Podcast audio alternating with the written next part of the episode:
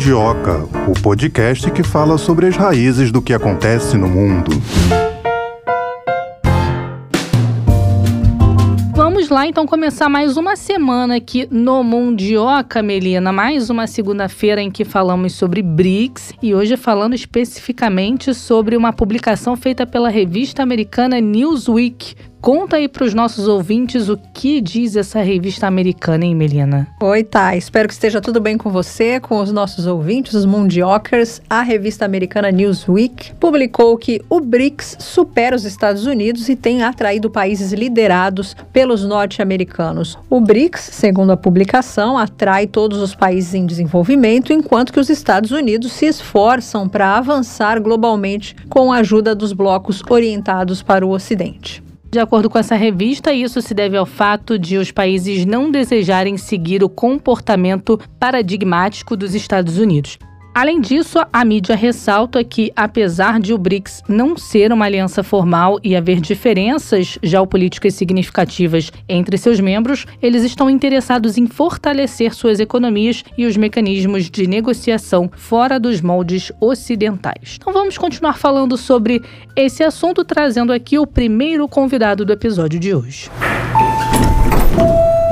A gente conversa aqui no Mondioca com o Gabriel Rached, ele que é doutor em economia pelo Instituto de Economia da Universidade Federal do Rio de Janeiro, UFRJ, professor associado no campo de economia política, junto ao programa de pós-graduação em sociologia e direito pela UF, a Universidade Federal Fluminense, coordenador do grupo de pesquisa Estado, Instituições e Análise Econômica do Direito e pós-doutorado fellow em estudos internacionais na Università degli Studi de Milano. Falei certinho? Tudo correto. Gabriel, seja muito bem-vindo aqui ao Mundioca. Eu queria perguntar para você qual que é o grande atrativo dos BRICS? Por que, que tantos países querem integrar o bloco? Bom, primeiro eu gostaria de dizer que para mim é uma satisfação estar tá aqui participando com vocês dessa conversa aqui no podcast Mundioca, que eu tenho acompanhado nos últimos tempos e que eu recomendo a todo mundo que tiver interesse nessas temáticas internacionais também acompanhar. E agradeço também a interlocução, toda a receptividade da Melina Saad e também da Tayana de Oliveira, para a gente ter essa conversa sobre um tema que é muito relevante nos dias de hoje. Então, passada essa prévia dos agradecimentos, eu gostaria então de entrar respondendo por que que qual é o atrativo e por que que tantos países querem o bloco, Melina e Tayana, é, dizendo que nós temos passado por uma crise em termos de governança global. E essa crise, ela não foi delineada exatamente agora. A gente está vendo os reflexos, os impactos de algo que iniciou anteriormente. Então, se a gente volta para o cenário dos anos 90, quando a gente pôde observar o desfecho da Guerra Fria, e a saída de um mundo, vamos dizer assim, de uma ordem bipolar para uma ordem unipolar, a gente tem um cenário de supremacia e de hegemonia americana. Hoje em dia, o cenário é diferente. E o que, que mudou entre lá e cá? Com a crise financeira de 2008, a gente pode observar que a governança, a partir de então, tem estado em crise. A gente tem vivenciado essa crise em termos de governança global. Tanto que não foi só 2008, a gente não se recuperou ainda desse episódio. Depois, crise de 2011, e a gente tem sido revisitado por uma série de crises até o advento da pandemia, que foi um outro choque também em termos de governança global, quando se esperava um tipo de, vamos dizer, resposta, a gente não encontrou, e com um desfecho agora que a gente tem observado também que impacta em termos de governança, que é o conflito Rússia-Ucrânia. Então a gente tem visto, em resumo, vários, vamos dizer, dentro desses marcos que eu mencionei, vários solapos em, em termos de governança global e onde esses mecanismos têm estado em xeque. Agora, entre o pedido de entrada no BRICS e o ingresso de fato, é um processo que leva muito tempo? Olha, foi muito legal vocês trazerem esse ponto também, porque quando a gente observa os documentos, seja dos summits anuais dos BRICS, seja as informações disponibilizadas no New Development Bank, no site do New Development Bank, a gente observa que existe sim, e agora eu acho que eu vou frisar essa palavra, um interesse em uma expansão do bloco. Agora, qual que é a parte que não está muito clara? em que termos e que, em que modalidade. Por quê? Porque os BRICS, eles compactuaram qual que é o interesse dos, dos membros fundadores. Vamos, vamos começar por aí. Eles, esses países, Brasil, Rússia, China, Índia e África do Sul, entendem, têm o entendimento de que eles junto compõem uma plataforma mais sólida, de maior representatividade do que se atuassem como players isolados no cenário da governança, no, no sistema internacional. Então, a todos eles tem também um componente de interesse, de, de conveniência em fazer parte do grupo, em função da representatividade que isso traz no escopo que eles buscam em comum, ou seja, mais representatividade dentro do sistema internacional, uma maior voz dentro desse sistema internacional. Quando observamos a entrada desses novos membros no Development Bank, como Bangladesh, os Emirados Árabes, Uruguai e Egito, o que não ficou claro é em que modalidade eles entram, porque o banco ele tem um aporte inicial onde cada um dos membros aportou 20% desse capital inicial, de uma forma igualitária. Uh, porém, como que seria então a entrada desses novos membros? Eles podem solicitar empréstimo, mesmo não tendo um aporte dentro do capital inicial? Tudo isso ainda está sendo um processo em andamento, está sendo delineado. Da mesma forma que quando a gente observa que existem países que aplicaram, ou seja, enviaram a solicitação para ser membros dos BRICS, como é o caso da Argentina, do Irã, uh, mais recentemente, como isso pode ser entendido? Qual formato eles entram? Tudo isso eu estou colocando porque os países países BRICS, eles acordaram atuar sob a forma consensual, para não existir uma hierarquização interna entre os membros. As plataformas onde eles atuam coletivamente são plataformas deliberadas por consenso. Então, naturalmente, são cinco membros que têm as suas plataformas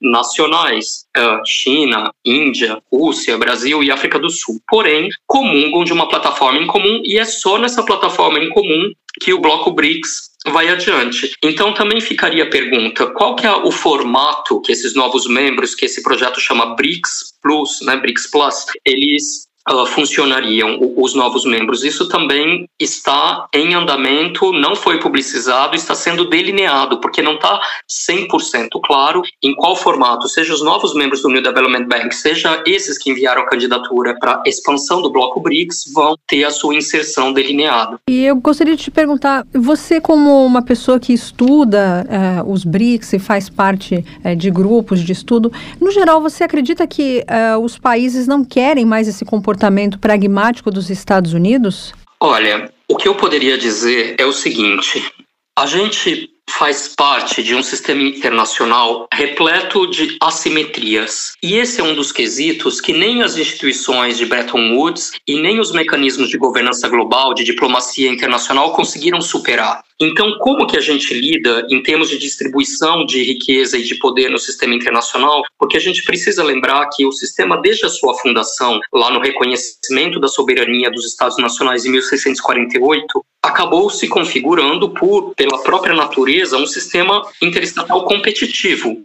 onde as unidades, né, os estados, eles competem por maior projeção econômica e também em termos de poder no sistema internacional. O que acontece é que como isso ficou muito concentrado e centralizado no que a gente conhece como mundo ocidental, e se precisar ser mais específico na delimitação, seria Europa e Estados Unidos, sobretudo Estados Unidos e Europa acompanhando, como que fica o resto do globo? Então é dentro desse contexto que surge o que é chamado da plataforma do sul global, ou seja, que os outros países também desejam ter uma maior voz, uma maior inserção e não ser apenas rule followers, mas também rule makers, ou seja, não apenas acompanhar as regras que são delineadas outros países, mas também fazer parte do processo de condução dessas regras, né? Ou seja, ter uma maior expressividade nesse sentido. Então, quando você me pergunta se os países eles já não querem mais seguir esse modelo, é como ser sócio do clube, onde nas várias rodadas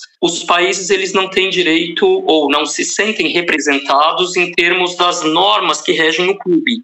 Então é como se isso fosse muito concentrado e os demais países desejassem ter uma maior representatividade e expressão dentro dessas normas do clube. Agora, tem especialista que também acha que o BRICS não é algo consistente. Em que posição você acha que o BRICS está diante da economia mundial? Nossa, essa também é uma pergunta muito interessante, porque eu vivo esse drama como pesquisador BRICS. Então, muitas vezes eu fui desafiado como pesquisador, nossa, mas você estuda uma plataforma que é uma, vamos dizer, declaração de interesses, mas que efetivamente não possui expressividade e tudo o demais, né? Então, eu entendo a pertinência dessa pergunta, sou Estou contente de, de recebê-la e eu responderia da seguinte forma: o BRICS ele começou com uma declaração de interesse comum entre cinco potências emergentes que possuem como meta, como âmbito, ter uma maior inserção no escopo da governança global. O que acontece é que o New Development Bank é a forma institucional mais expressiva desse bloco. Então, lá sim, eles começam a delinear um aparato alternativo. Por que alternativo? Porque não tem nenhum país considerado do central, ou país como diz o Arrigue, do núcleo orgânico, país é, do bloco dos desenvolvidos é, ocidentais, que faz parte do New Development Bank. Então, tem a estrutura do Banco Mundial, que é do qual foi delineado em Bretton Woods em 1944 e uma série de países fazem parte, e tem agora um novo mecanismo para se obter financiamento. Originalmente foi pensado desde 2014, quando foi fundado, mas o primeiro projeto foi financiado em 2016. Apenas os membros fundadores possuem projetos aprovados. Agora, nesse projeto de expansão, que vai ser uh, compreendido de que forma eles vão ter uma inserção dentro da jurisdição e da governança do próprio banco, porque eles não aportaram capital, né? Então, quem aportou capital, são os membros, eles têm direito a ter projetos aprovados. Agora, o que resta para ser delineado é de que forma os novos vão conseguir, vão ter essa inserção. Sobre a consistência ou não, eu creio que o BRICS ele foi desafiado a entrar numa segunda etapa quando a gente pensa em termos da pandemia, gestão da pandemia e também no conflito Rússia-Ucrânia. Então aí entram novos elementos onde esses países também precisam se posicionar. Então daí precisamos, naturalmente, é um processo em andamento, mas precisamos acompanhar em tempo real como que essas alianças elas vão sendo modificadas. Posso falar muito brevemente sobre a pandemia, que teve um apoio consistente em termos de empréstimos e projetos aprovados para a gestão da pandemia. E isso não necessariamente foi visto nas estruturas de organizações internacionais tradicionais de Bretton Woods. Agora, em relação ao conflito Ucrânia e Rússia, entra um elemento de realpolitik. Então, como que esses membros é, vão gerir e vão lidar com esse novo episódio em termos de bloco? Essa é uma pergunta que está em aberta e que cabe a nós acompanhar. Você acha que os países querem, um dos motivos né, de integrar o BRICS é para estar ao lado da China? Olha, naturalmente a China é uma economia que se tornou protagonista em décadas. Então eles saem de um processo dos anos 70, de uma economia que não tinha a proeminência que tem nos dias de hoje, e num percurso de cinco décadas conseguem se projetar como entre as duas primeiras economias do mundo, né? Então, quer dizer, ela conseguiu dar um salto de equiparação com, relativa com os Estados Unidos. Sempre tem esse debate né, nas relações internacionais, mas a China seria a maior economia, os Estados Unidos, mas ela conseguiu parear vamos dizer. Agora, o que muitos analistas também se perguntam é se isso teria uma consistência ao longo do tempo, essa pujança econômica, porque a China também eh, se depara com, com novos desafios lá de, de expansão, né? Se uma economia export-led, voltada para exportação, teria chegado também esse modelo a, sua, a seu esgotamento e por isso que a China estaria cada vez mais voltada para o fortalecimento do seu mercado interno.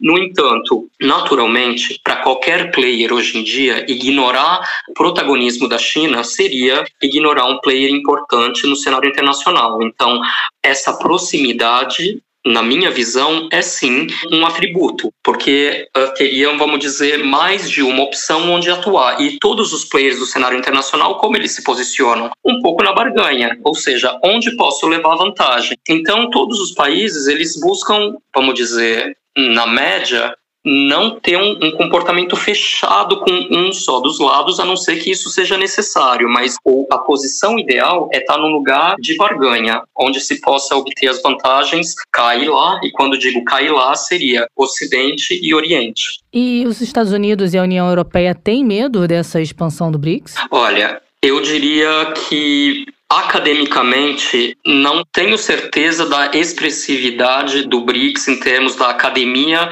norte-americana ou europeia, porém, sabe-se da existência e voltando um pouco naquilo que você tinha perguntado antes, de qual é a expressividade ou relevância do bloco, a gente aí tem uma questão, né? Então, medo, eu não sei. O que a gente está vivendo é um tensionamento crescente entre Ocidente e Oriente. E dentro desse tensionamento, o BRICS é uma das peças. Então, quando a gente observa o conflito da Ucrânia com a Rússia, a gente está diante de um fato internacional que requer que os players, de uma certa forma, tenham um posicionamento. Então, isso é o que é chamado do tensionamento entre Ocidente e Oriente, e o BRICS entraria nessa parte. Qual que é o impacto da, a gente já falou um pouquinho, né, sobre a adesão da Argentina, Irã, Egito, Argélia, eventualmente Arábia Saudita e quem sabe Turquia no bloco? Olha, a minha impressão é que todos esses países, eles pertencem ao que é chamado de sul global. Ou seja, existem países que se sentem subrepresentados dentro dos mecanismos mais específicos de governança global, inclusive nas instituições, e que querem ter uma outra inserção. Essa inserção ela se torna mais latente quanto maior é a expressividade regional de cada um desses países. Então, se a gente observar, a gente está falando de países que têm uma relevância regional, cada um no seu contexto, né, onde ele está localizado. E eles desejam ter essa expressividade e ao se conectar à plataforma BRICS é um palco onde de rediscussão da posição dos países dentro do sistema internacional. Então, de uma certa forma, o impacto seria como se a gente tivesse um bloco de países que não são poucos, que dizem: olha, o sistema anterior, desenhado em 1944 em Bretton Woods, uh, não conseguiu cumprir o objetivo de incorporar todas essas vozes. Então, como que a gente poderia fazer? E eles encontram na plataforma BRICS uma interlocução. Não sei se eu consegui responder. Agora, a gente queria te pedir para comentar sobre a situação da Turquia, né? Porque a Turquia demonstrou interesse em, em fazer parte da União Europeia, mas também está de olho no BRICS. Como é isso? Se a gente observar, todos esses países, eles buscam tecer alianças. Então, a Turquia, ela tem uma relação de tensionamento à União Europeia, porque a própria natureza né, da distribuição do continente tem a parte europeia e a parte asiática, então sim que uma parte consistente do, da, da Turquia é asiática, mas ela também tem uma identidade europeia. Então, todos esses movimentos, o que eu poderia dizer é que mostram um distanciamento gradual desse formato ocidental que foi proposto e esses players buscam encontrar novas interlocuções. Então, é dessa forma que eu vejo. Olha, não temos encontrado a interlocução que gostaríamos em termos de representatividade nos mecanismos de governança global e dentro do sistema internacional, então estamos buscando novos caminhos e novas parcerias. E dentro disso, o BRICS tem sim o seu papel de um porta-voz de novos rearranjos internacionais. O, o, BRICS traz consigo essa voz. Agora, Gabriel, os países que querem fazer parte dos BRICS, alguns a gente já até falou aqui, eles estão mais interessados em estar ao lado de grandes potências como a China ou nos financiamentos que vêm do Banco dos BRICS? Eu diria que seria uma combinação de ambos, porque naturalmente estar do lado de países que possuem grandes territórios, grandes populações, projeção econômica e etc, é algo interessante, onde alianças podem ser tecidas em um bloco, vamos dizer, com novas propostas ou com uma nova visão mais multicêntrica em termos de governança global, né? menos polarizada e mais democratizada, se a gente pode assim dizer, onde os países possam ter a sua expressão dentro desses mecanismos. Agora, em relação aos financiamentos dos BRICS, eu vou fazer aqui um comentário que é a minha percepção. O Banco dos BRICS, ele é um banco também. Então, ele também depende de rating, é, é, e um banco, ele nunca funciona como instituição de caridade. Então, ele tem um diferencial, o Banco Mundial, ou seja, não exige as condicionalidades, as reformas, é todo aquele combo que vem associado aos projetos financiados pelo Banco Mundial. Então, o Banco do BRICS se propôs a não adotar esses tipos de mecanismos. Então, é um tipo de financiamento que vem é, desassociado dessas contrapartidas. Porém, a atuação do New Development Bank é como um banco. Ele também deseja a sua continuidade e, para isso, ele tem que ser lucrativo e, e, rentável. Ele pode não ter a lucratividade e a rentabilidade como primeiro uh, quesito no seu patamar, mas isso, como banco, é da natureza do banco também prezar por isso. Então, o benefício desse financiamento ele seria por não vir com a contrapartida, mas é sempre dentro de uma lógica que o New Development Bank continua sendo um banco. E para isso ele tem que ser viável. O que, que, um país tem que fazer para ser aceito? Existe essa... Essa condição, né? É, uma fórmula, assim, digamos assim. Eu creio que existe um, um alinhamento dentro da plataforma BRICS que pode ser analisada por qualquer um de nós que tenha interesse na área através da leitura do resultado dos summits anuais, ou seja, dos encontros de cúpula anual dos BRICS. Lá, eles sempre tecem uma carta de interesse que é pública e divulgada,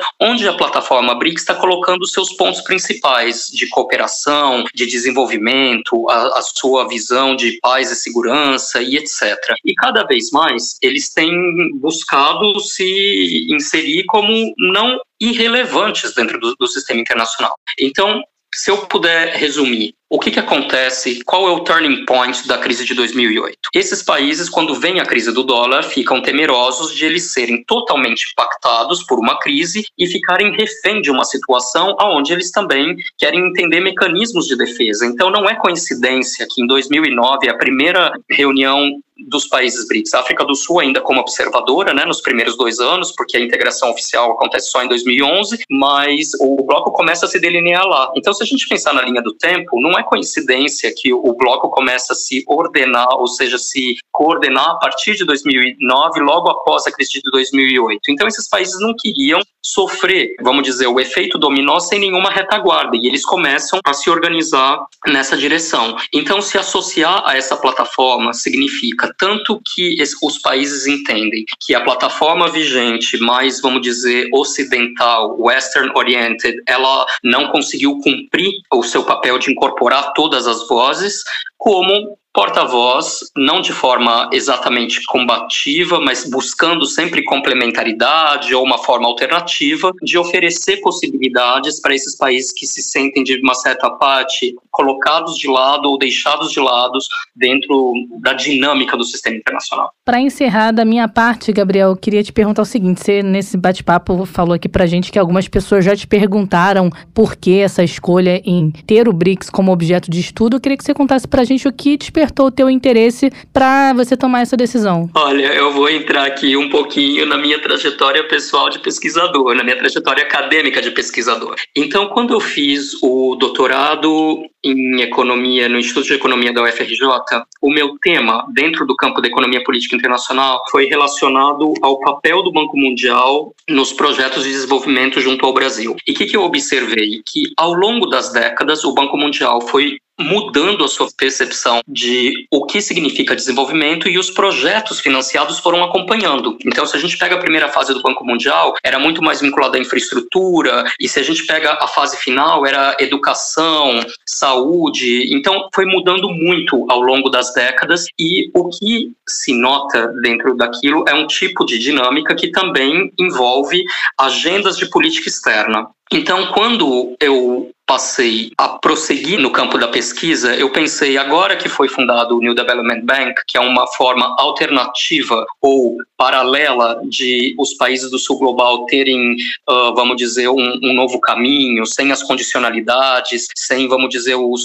os constrangimentos, né, de ter um financiamento que vem acompanhado de, de requisitos. Então eu pensei, por que não seguir essa mesma análise que eu fiz para essa nova possibilidade é, dentro dos mecanismos de governança global, que é a área de meu interesse nos tempos atuais. Então foi por esse caminho que, ao invés de olhar só para Brasil, comecei a olhar para a plataforma BRICS e o que eles estão propondo em termos de alterações e de novidade e soluções inovadoras no campo da governança global para a gente ter um sistema mais representativo. Então, isso, como pesquisador do campo da ciência política, dos estudos internacionais, é algo que me toca. Então, construir uma trajetória me especializando nessa direção. Você tem uma plataforma, né? Gostaria que você falasse um pouquinho sobre esse seu estudo. São em várias plataformas, né, que vocês divulgam aquilo que vocês é, têm estudado. Muito também legal e é prazeroso tocar nesse ponto. Eu coordeno desde 2012 o grupo de pesquisa Estado, Instituições e Análise Econômica do Direito no âmbito da Universidade Federal Fluminense. E esse grupo, ele vem desenvolvendo eventos, debates e com o, advento do online, nós organizamos dois seminários internacionais e uma série de webinars uh, debatendo temas contemporâneos, desafios do multilateralismo e temáticas que para os estudiosos desse campo de estudos internacionais pudesse abrir uma interlocução. Então esse foi nosso objetivo. Nos dois eventos internacionais a gente teve muita receptividade, então foi uma experiência extremamente prazerosa que resultou em dez livros, oito nós conseguimos deixar em open access e fizemos duas coletâneas que estão disponíveis para quem tiver interesse sob o título Estados e Instituições. Então, o que tem sido feito nessas plataformas, seja no canal do YouTube do grupo, seja no Telegram, no Instagram, nos blogs que o nosso grupo alimenta e etc., criar espaços multiplataformas onde possamos interagir sobre novas tendências internacionais e o que, de novo, podemos pensar, já que temos um formato antigo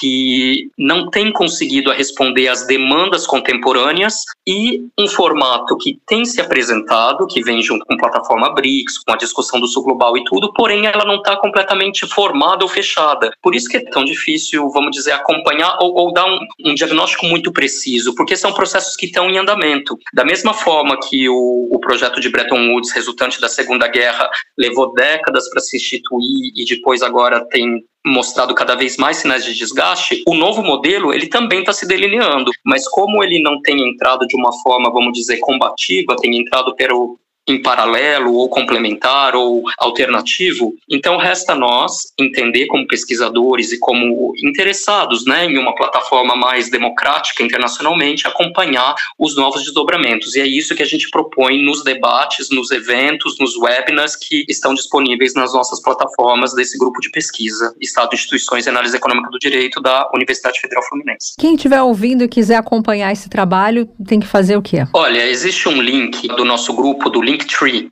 que é Linktree Estado e Instituições. E nesse link, a gente disponibiliza todas as plataformas no mesmo hall. Então lá, quem tiver interesse em acompanhar o que é feito no YouTube pode acessar. Quem tem interesse em ver a nossa página institucional da Universidade Federal Fluminense tem acesso. Quem quiser acompanhar o que a gente coloca no blog de economia política, os livros open access, tudo isso está disponível no Linktree Estado e Instituições. Tá certo, a gente conversou com o Gabriel Rached, falamos um pouquinho aí sobre se o BRICS vai superar os Estados Unidos. O Gabriel Rached é doutor em economia pelo Instituto de Economia da Universidade Federal do Rio de Janeiro, professor associado no campo de economia política junto ao programa de pós-graduação em sociologia e direito da UF e coordenador do grupo de pesquisa Estado, Instituições e Análise Econômica do Direito também pela UF. Muito obrigada, Gabriel. Olha, eu que agradeço. Eu abri aqui o Linktree só para falar corretamente, então queria deixar esse adendo. Então, quem quiser acessar o site é linktree barra seminário Estado e Instituições. Esse é o endereço preciso para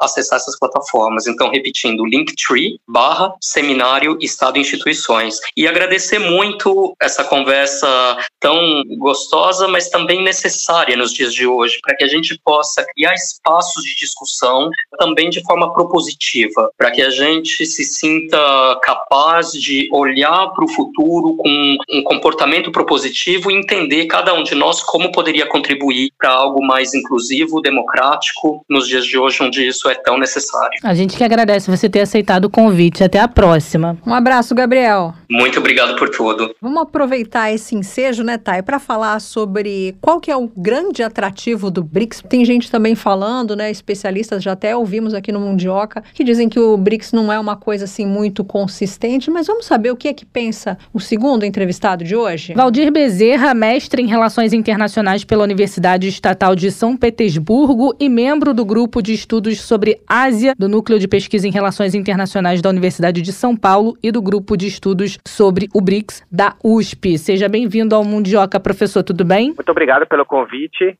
É um, uma honra a participação. Professor, eu vou começar te perguntando qual é o papel do BRICS na formação de uma nova ordem mundial? Olha, o papel dos BRICS tem sido ampliado recentemente, justamente pelo fato de que muitos países extra-grupo têm manifestado interesse em aderir a esse agrupamento. Isso vai acabar por tornar os BRICS mais do que apenas uma coalizão de potências econômicas emergentes, como ele foi originalmente idealizado no começo ali, ou em meados dos anos 2000, para se tornar uma coalizão de países mais amplo, cuja articulação diplomática vai girar em torno de alguns aspectos, como, por exemplo, a defesa do multilateralismo, a defesa da multipolaridade ou da policentricidade nas relações internacionais e, claro, a gente não pode esquecer do caráter anti-hegemônico do grupo e anti-unilateralismo que vem desempenhando desde o começo da sua fundação em 2009. Professor, países do continente africano e também da América Latina cada vez mais estreitam os laços com a Rússia e também com a China e com isso acabam ficando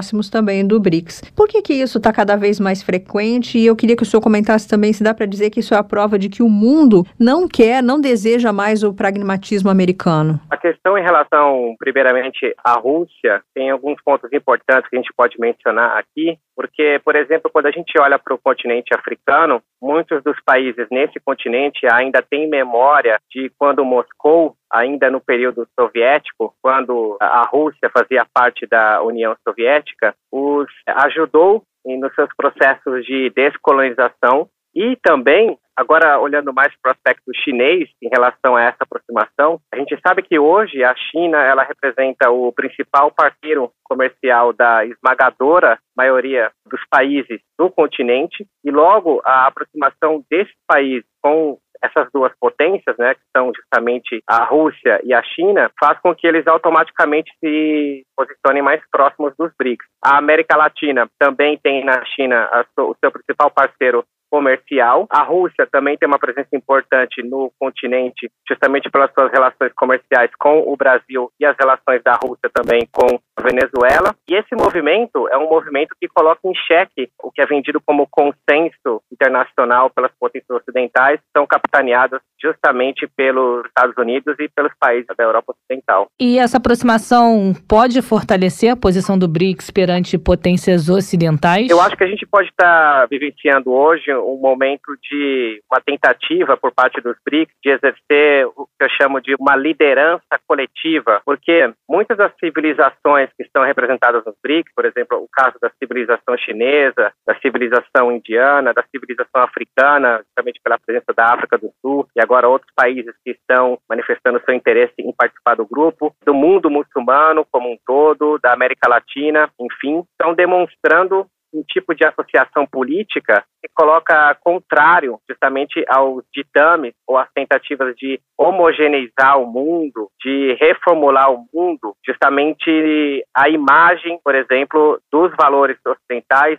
ou, se a gente colocar mais especificamente, dos valores americanos. Então, os BRICS, nesse sentido, têm sido uma plataforma muito importante para esse agrupamento de estados, que eu mencionei no começo, que está se tornando mais amplo pelo interesse de outros países em se, juntar ao grupo, seja no formato BRIC Plus, né, ou no formato BRIC estendido, ou mesmo como membros permanentes, ou até mesmo as adesões ao novo Banco de Desenvolvimento, porque esse movimento vai dizer, ele vai ditar justamente as próximas décadas, por conta do fato que a gente está vivendo um enfraquecimento daquele momento unipolar que foi vivenciado pelos Estados Unidos depois da década de 90. Professor, o senhor está falando com a gente da Rússia, né? Eu queria que o senhor nos contasse como é que a Rússia trata esse assunto dos BRICS, falando sobre a imprensa, falando sobre o mundo acadêmico nas ruas. Como é que as pessoas têm tratado os BRICS aí? Olha, eu posso dizer com algum grau de certeza que de todos os países hoje membros dos BRICS, esse grupo ele é mais importante para a Rússia do que para qualquer dos outros países que compõem essa associação. E eu digo isso por quê? Porque desde 2014, após os eventos na Ucrânia e com o que os russos chamam de reunificação da Crimeia ao país, ocorreram tentativas de isolar a Rússia politicamente do sistema por conta de discursos né, das potências ocidentais, sobretudo capitaneadas pelos Estados Unidos, e das sanções econômicas que foram impostas à Rússia naquele período. Entretanto, o fato da Rússia participar dos BRICS mostrou que tentativas por parte do Ocidente de se isolar um país não deram certo, justamente por conta dos BRICS. Então, esse grupo ele tem muita importância para a Rússia nesse momento, nesse contexto atual também, pois a Rússia tem divulgado a ideia de que por mais que se tenha mencionado ou comentado hoje em parte da comunidade internacional de que a Rússia estaria isolada, ela mostra que ela mantém ainda boas relações com a Índia, muito boas relações com a China e relações pragmáticas com o Brasil. Então, até por isso que o governo russo ele investe muito em institutos de pesquisa dos BRICS. Agora aqui no começo da nossa conversa o senhor falou que o BRICS é um grupo que é anti-unilateralismo. Como os Estados Unidos enxergam isso? Eles enxergam o BRICS como uma ameaça diante desse discurso que o BRICS prega de uma nova ordem mundial, de multilateralismo? Certamente em algumas mídias ocidentais, o BRICS ele foi tido como uma certa ameaça aos privilégios exorbitantes que os americanos, sobretudo, possuem em algumas instituições de governança global, como é o caso do Banco Mundial, em que a, a sua presidência ela é sempre desempenhada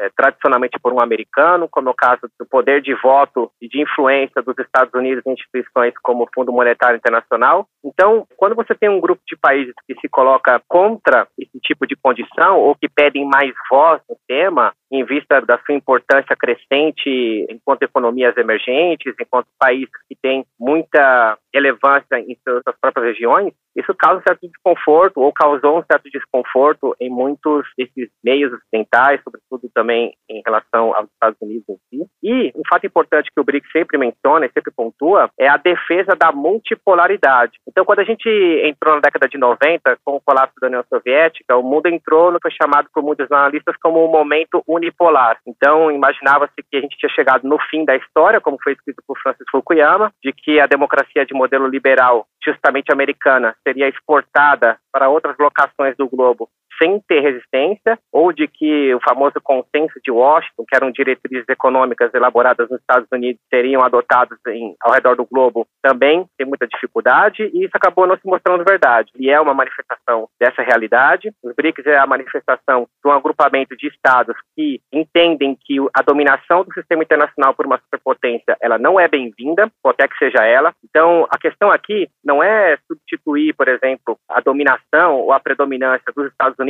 pela dominação ou predominância chinesa. Não é essa a questão. A questão é justamente o discurso por um mundo mais equitativo, por um mundo mais igualitário, por um mundo onde a pluralidade de temas de valores possa ser entendida como natural, como benéfica, e não a tentativa de imposição da vontade de um sobre todo o resto. Professor, o senhor falou na resposta anterior sobre relações pragmáticas com o Brasil. O senhor quis dizer isso de uma maneira literal ou essa é alguma expressão? A Rússia, ela pensa no mundo justamente parecido com o que a gente vê nos documentos dos BRICS. Ela defende um mundo que seja multipolar, com diferentes centros de influência, tanto econômica como cultural, financeira. E a Rússia enxerga no Brasil um potencial líder natural da América Latina, no que ela chama de mundo policêntrico. O mundo policêntrico para a Rússia é um mundo onde, onde, em cada região do globo, você conseguiria identificar uma espécie de polo de poder ou um polo de influência que pudesse lidar com as questões de integração regional naquela parte, ou então de integração econômica.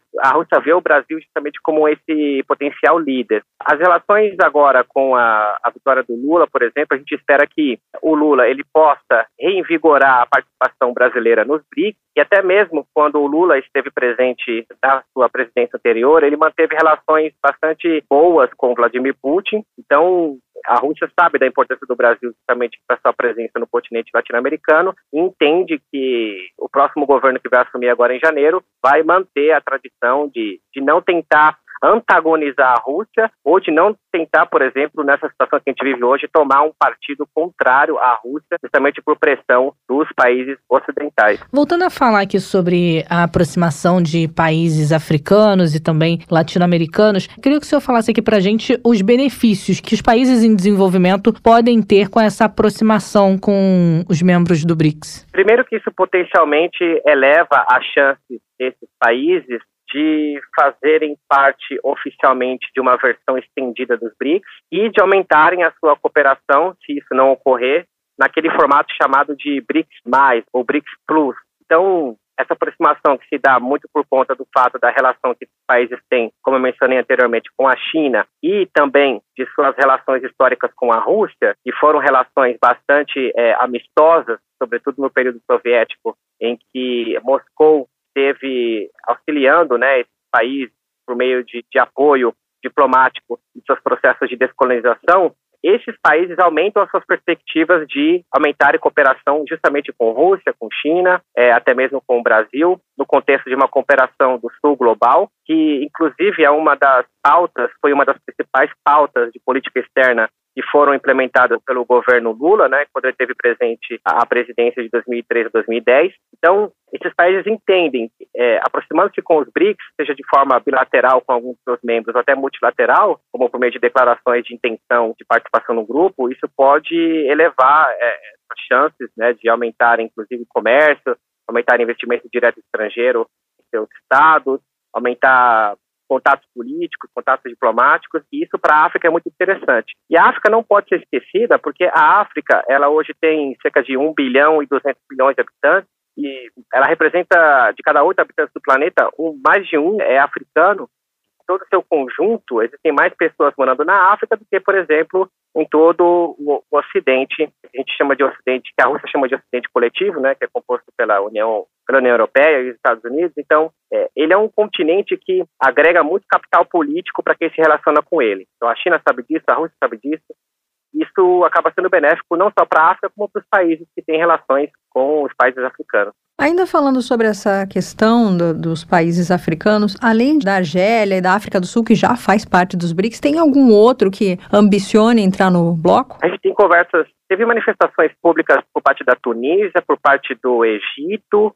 Se a gente for pegar ali no norte da África, ou estendendo um pouco mais para o Oriente Médio, a gente tem a questão do, do Irã recentemente. Outros países, aliás, fora da África do Sul, eram tidos como melhores pretendentes a participarem do grupo, como é o caso, por exemplo, da Nigéria, da Etiópia, ambos com relações é, muito importantes com a China, da República do Congo. Então, existem sim, existiram sim manifestações públicas de interesse por parte de outros países, existem discussões acadêmicas no, no campo das relações internacionais a respeito da participação de outros estados africanos nos BRICS, como são os que eu mencionei anteriormente. Então, ele vai ser um continente que vai entrar cada vez mais na pauta, porque em 2011, quando a África do Sul se uniu ao grupo, os BRICS entendia que ter um representante do continente africano era muito importante justamente para esse discurso de defesa da pluralidade civilizacional, da importância de diferentes centros de poder e influência, e a África, com certeza, vai desempenhar esse papel no futuro, até possivelmente com a adição de outros membros, seja no norte da África, seja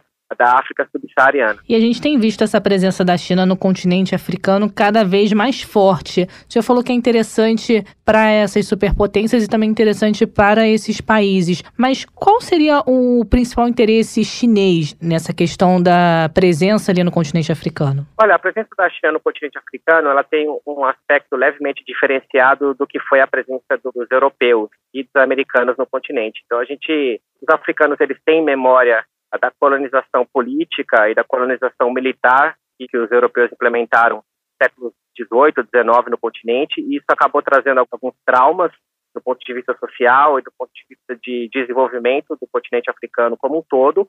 E os americanos, quando os americanos se envolveram no, no continente africano, foram com intervenções, por exemplo, no norte da África, a, a mais emblemática delas talvez possa ser considerada a Líbia, em que a época a secretária de Estado americana Hillary Clinton fez uma declaração bastante polêmica dizendo que eles tinham chegado na Líbia, eles tinham visto a Líbia e o seu ditador caiu. Então, acabou pegando inclusive muito mal para Hillary esse tipo de discurso.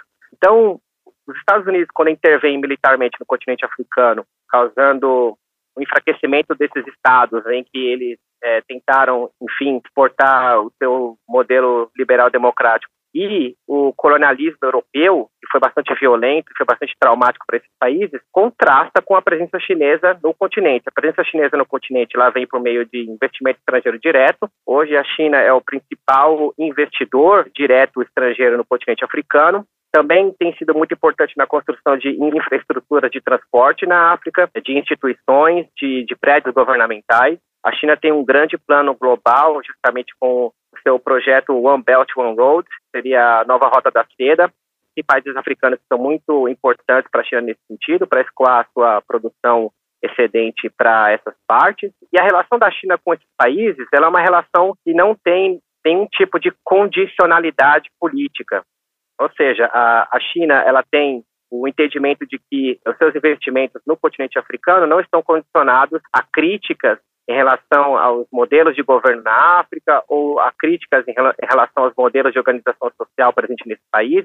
E isso, para os Estados africanos, é uma questão bastante interessante. Como eu disse anteriormente, a África, justamente pelo seu, pela sua população, pelo seu potencial de crescimento econômico e pela sua posição central em relação a algumas commodities como minério, petróleo, metais, ela adiciona bastante capital político a que se relaciona com o continente hoje. Então, a China diferentemente dos países europeus que tiveram a questão somente exploratória, ou mesmo uma missão civilizatória né, em relação à África, como muitos europeus brancos imaginavam que tinha, a China não tem, ela não se vê com essa missão civilizatória na África, ela se vê como um Estado que tenta, claro, é, baseado em seus interesses, ter acesso a recursos africanos, mas com a contrapartida de investimento, com a contrapartida de relações diplomáticas mais é, iguais, isso acaba aumentando o capital político da China até no plano global. Professor, o senhor acabou de dizer né, que não há condicionalidade política. De fato, os chineses eles é, não têm, parece que, preferências, né? O senhor diria que a China está em todos os países? Ela não está exatamente em todos os países, mas ela hoje é, sem sombra de dúvida, o principal parceiro comercial da esmagadora maioria dos países africanos. E não é somente isso, também dos países latino-americanos e a questão é que os investimentos chineses, o perfil de investimento chinês, o perfil de presença econômica chinesa num país, ele justamente não está atrelado necessariamente a um tipo de tentativa de se colocar como moralmente superior àqueles países ou uma tentativa de tentar ensinar como aqueles países devem, devem se portar. Se a gente olha, por exemplo, para o novo Banco de Desenvolvimento do BRICS, que foi aprovado em 2014 no Summit de Fortaleza e cuja sede fica em Xangai, na China, foi aprovado em 2014 e fundado em 2015, esse banco, os preceitos de empréstimo desse banco para infraestruturas sustentáveis também não levam em conta nenhum tipo de condicionalidade política e social. Então, mesmo essa instituição dos BRICS, ela tem muita similaridade com os preceitos chineses de participação econômica, de cooperação econômica com outros países, que é diferente do que a gente vê no FMI, por exemplo. É, o FMI, ou o Banco Mundial, que em ajudando um país financeiramente, vai colocar justamente com essa ajuda algumas condicionalidades, algumas condições. Então, o país vai ter que lidar com algumas políticas econômicas mais austeras e vai também ter que lidar com algumas questões de modificação do seu sistema político, do seu sistema administrativo, e isso a China não faz. Então, os países africanos que já estiveram cansados de ver sob o modelo ocidental, agora encontram na China pelo menos uma alternativa. Essa é uma questão bastante interessante do, do, sistema internacional contemporâneo, porque até pouco tempo atrás, muitos desses estados, inclusive na América Latina, não tinham sequer possibilidade de buscar uma outra opção que não fosse aquela que era promovida ou providenciada pelos americanos ou pelos europeus. Então a gente pode dizer que a influência econômica e política da China tem ajudado a formar essa nova ordem mundial, né? E como isso está acontecendo? Exatamente. É, no começo dos anos 80, é, a participação dos americanos em exportações de bens e produtos globais era, por exemplo, de 12%,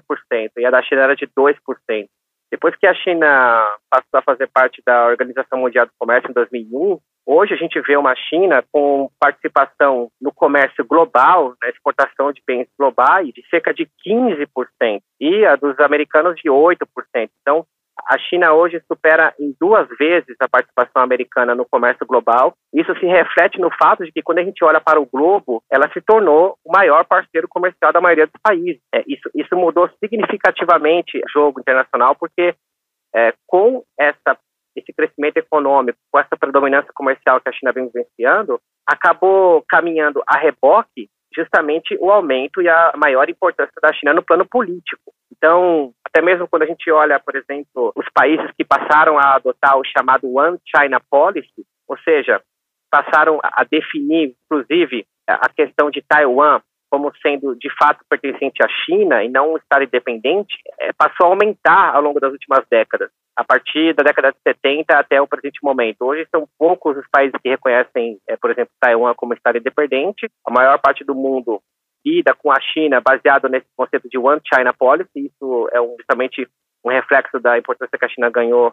no plano político e diplomático. E eles sabem que agora os países, a maior parte dos países do globo, sabem que existe uma alternativa em relação a investimento, uma alternativa em relação à parceria política, que não somente aquela via, principal via existente durante a década de 90, que era colocada justamente pela predominância política e, e econômica dos Estados Unidos no sistema sistema internacional. Queria que o senhor falasse um pouquinho, avaliasse o encontro do Biden com o Xi Jinping. Primeiro que esse encontro foi um encontro que levou bastante tempo para acontecer, porque na minha visão, eu faço uma divisão hoje do sistema internacional como um sistema bimultipolar. Então, nesse quesito, eu estou tratando exatamente de duas camadas geopolíticas. A primeira camada geopolítica seria a camada superior, que diz respeito a dois estados que têm condições de ganhar espaços em plano global no sentido político e econômico, hoje eu enxergo sendo justamente os Estados Unidos e a China. Então eu coloco eles como os principais polos do sistema nesse em termos de, de classificação como superpotência. E abaixo desse, desses estados, no, num plano imediatamente mais baixo, mas também muito importante, eu coloco eh, algumas grandes potências, como é o caso da União Europeia, considerada no seu conjunto, que é mais alinhada aos Estados Unidos, a Rússia, que é uma grande potência, que tem uma importância, uma influência não somente regional, mas também em demais partes do globo, como foi o caso do Oriente Médio. A gente viu em 2015 é, a ajuda que os russos providenciaram para o regime de Bashar al-Assad, o Japão, é, enfim, a Índia. Então, no plano mais superior, a gente tem, no plano mais superior, a gente tem justamente essas duas superpotências que estão disputando espaços no plano global. Esse encontro do, do Biden com é, Xi Jinping, assim como o encontro que ocorre, não somente em nível bilateral, mas o encontro no nível de G20, entre a, as lideranças dos países mais ricos, e aí faz, fazem parte do G7 com os, os países, demais países, as demais economias mais influentes do globo, nesse formato mais amplo, como eu mencionei, que é o representado pelo G20, é de grande importância, porque hoje você não consegue prover estabilidade para o sistema se você não tiver em acordo você não conseguir formar um acordo, um consenso a respeito de regras, a respeito de, de, como a política internacional deve ser conduzida, não existe outros dois países mais importantes hoje para justamente sentarem à mesa, conversarem a respeito de questões complexas do sistema internacional do que justamente os Estados Unidos e, e a China. Então, esse encontro é bem-vindo. Não vejo assim uma questão de que eles vão se encontrar sempre com intenções de, de, confrontação. Acredito que eles têm muito a discutir, né, dos problemas que o mundo vem passando hoje, sobretudo em função da situação envolvendo é, a Ucrânia, a situação envolvendo a recente pandemia de Covid-19. Então, qualquer que seja o governo americano, qualquer que seja o seu presidente, esses encontros em alto nível, eles são bem-vindos porque elas são as duas superpotências que vão ditar o, o ritmo aí do cenário geopolítico global no século XXI. Agora, professor, nesse nosso bate-papo a gente está falando bastante sobre nova ordem mundial. Essa formação de uma nova ordem mundial é a prova do avanço da multipolaridade no mundo? A multipolaridade é um fato. A gente tem muitos polos de poder importante. Como eu disse, é, a minha visão é de que num ramo mais superior a gente tenha duas superpotências e abaixo delas algumas grandes potências. Então, a realidade da multipolaridade ela é dada. A Rússia é uma grande potência, a Índia, como eu mencionei, é uma grande potência, o Japão tem uma economia muito forte ainda e tem uma presença no Sudeste Asiático com investimentos ainda muito significativa, então também coloco o Japão nesse jogo, é, a União Europeia, então ela é uma realidade dada. A multipolaridade hoje, por mais que ela seja uma realidade não muito agradável para justamente países que tiveram é, esse momento unipolar, sobretudo os Estados Unidos na década de 90, ela precisa ser considerada como um fato, uma realidade do século 21. A gente não tem. O mundo de 1990, é, ele não vai voltar mais. E foi o mundo daquele momento, ele foi um mundo em que inclusive, como eu mencionei no começo da nossa conversa, a França Poema falava do fim da história. A história, na verdade, não terminou, a história continuou, e na continuação dessa história, a gente viu a ascensão justamente da China, a gente viu o retorno da Rússia, que passou por uma década de 90 muito complicada por conta da sua transição de uma economia controlada pelo Estado para uma economia de mercado, mas o processo todo foi feito de uma forma muito catastrófica para o país. Mas depois, a chegada de Vladimir Putin, o país se recuperou economicamente, começou a ter uma voz mais forte no cenário internacional uma política externa mais assertiva e até, de certa forma, mais independente. Então, a gente viu aí a reascensão da Rússia. É, a gente vê uma Índia que muitos economistas, analistas estão prevendo que vá ultrapassar a China logo, logo em termos de população e até, inclusive, é, talvez até neste mesmo século em termos econômicos. Então, o mundo, o eixo, o eixo central da política mundial, ele acabou migrando justamente desses países ocidentais, da Europa Ocidental e dos Estados Unidos, dessas nações ricas, para a Ásia ou para a Eurásia, se olhar de uma forma mais ampla, e essa é a realidade com a qual a gente tem que lidar hoje. Então, como eu coloquei, a gente vive um mundo multipolar. Não é questão de se agrada a uns ou desagrada a outros, é apenas uma, uma condição factual do século XXI. Para encerrar, professor, a gente quer saber se, na sua opinião, por que os Estados Unidos e a Europa estão perdendo essa influência na África e também na América Latina? É, pois bem, é, houve uma tentativa tanto desastrada de, como eu mencionei, talvez alguns momentos, de exportação de um modelo político e social baseado em valores americanos e europeus para outras partes do mundo. Houve a questão histórico de intervenções militares diretas em países do norte da África, em países do Oriente Médio, em países da Ásia Central, que acabaram por descreditar o, modelo americano, acabaram por também aumentar um pouco o sentimento de anti-americanismo no mundo, sobretudo, claro, quando a gente fala, por exemplo, do mundo muçulmano. E a gente começou a perceber que é, esse tipo de, de discurso de superioridade civilizacional, ou seja, de que os europeus ou os americanos estivessem na vanguarda da história, estivessem à frente das outras nações, das outras civilizações, esperando até que esses outros povos os alcançassem, ele hoje perdeu muita força. Então, a gente vê com os BRICS isso, essa defesa da multiplicidade de sistemas de valores, da multiplicidade de sistemas de governo, de organizações sociais, e isso acaba por enfraquecer essa tentativa que, que, foi feita, né, que tem sido feita nas últimas décadas de é, homogeneizar o mundo ou de tornar o mundo a imagem e semelhança dos Estados Unidos, como era, por exemplo, o pensamento que predominava é, na América na década de 90. Tá certo, nós conversamos com Valdir Bezerra, mestre em Relações Internacionais pela Universidade Estatal de São Petersburgo e membro do Grupo de Estudos sobre Ásia do Núcleo de Pesquisa em Relações Internacionais da Universidade de São Paulo, também do Grupo de Estudos sobre o BRICS da USP. Professor, muito obrigada por esse bate-papo e até uma próxima oportunidade.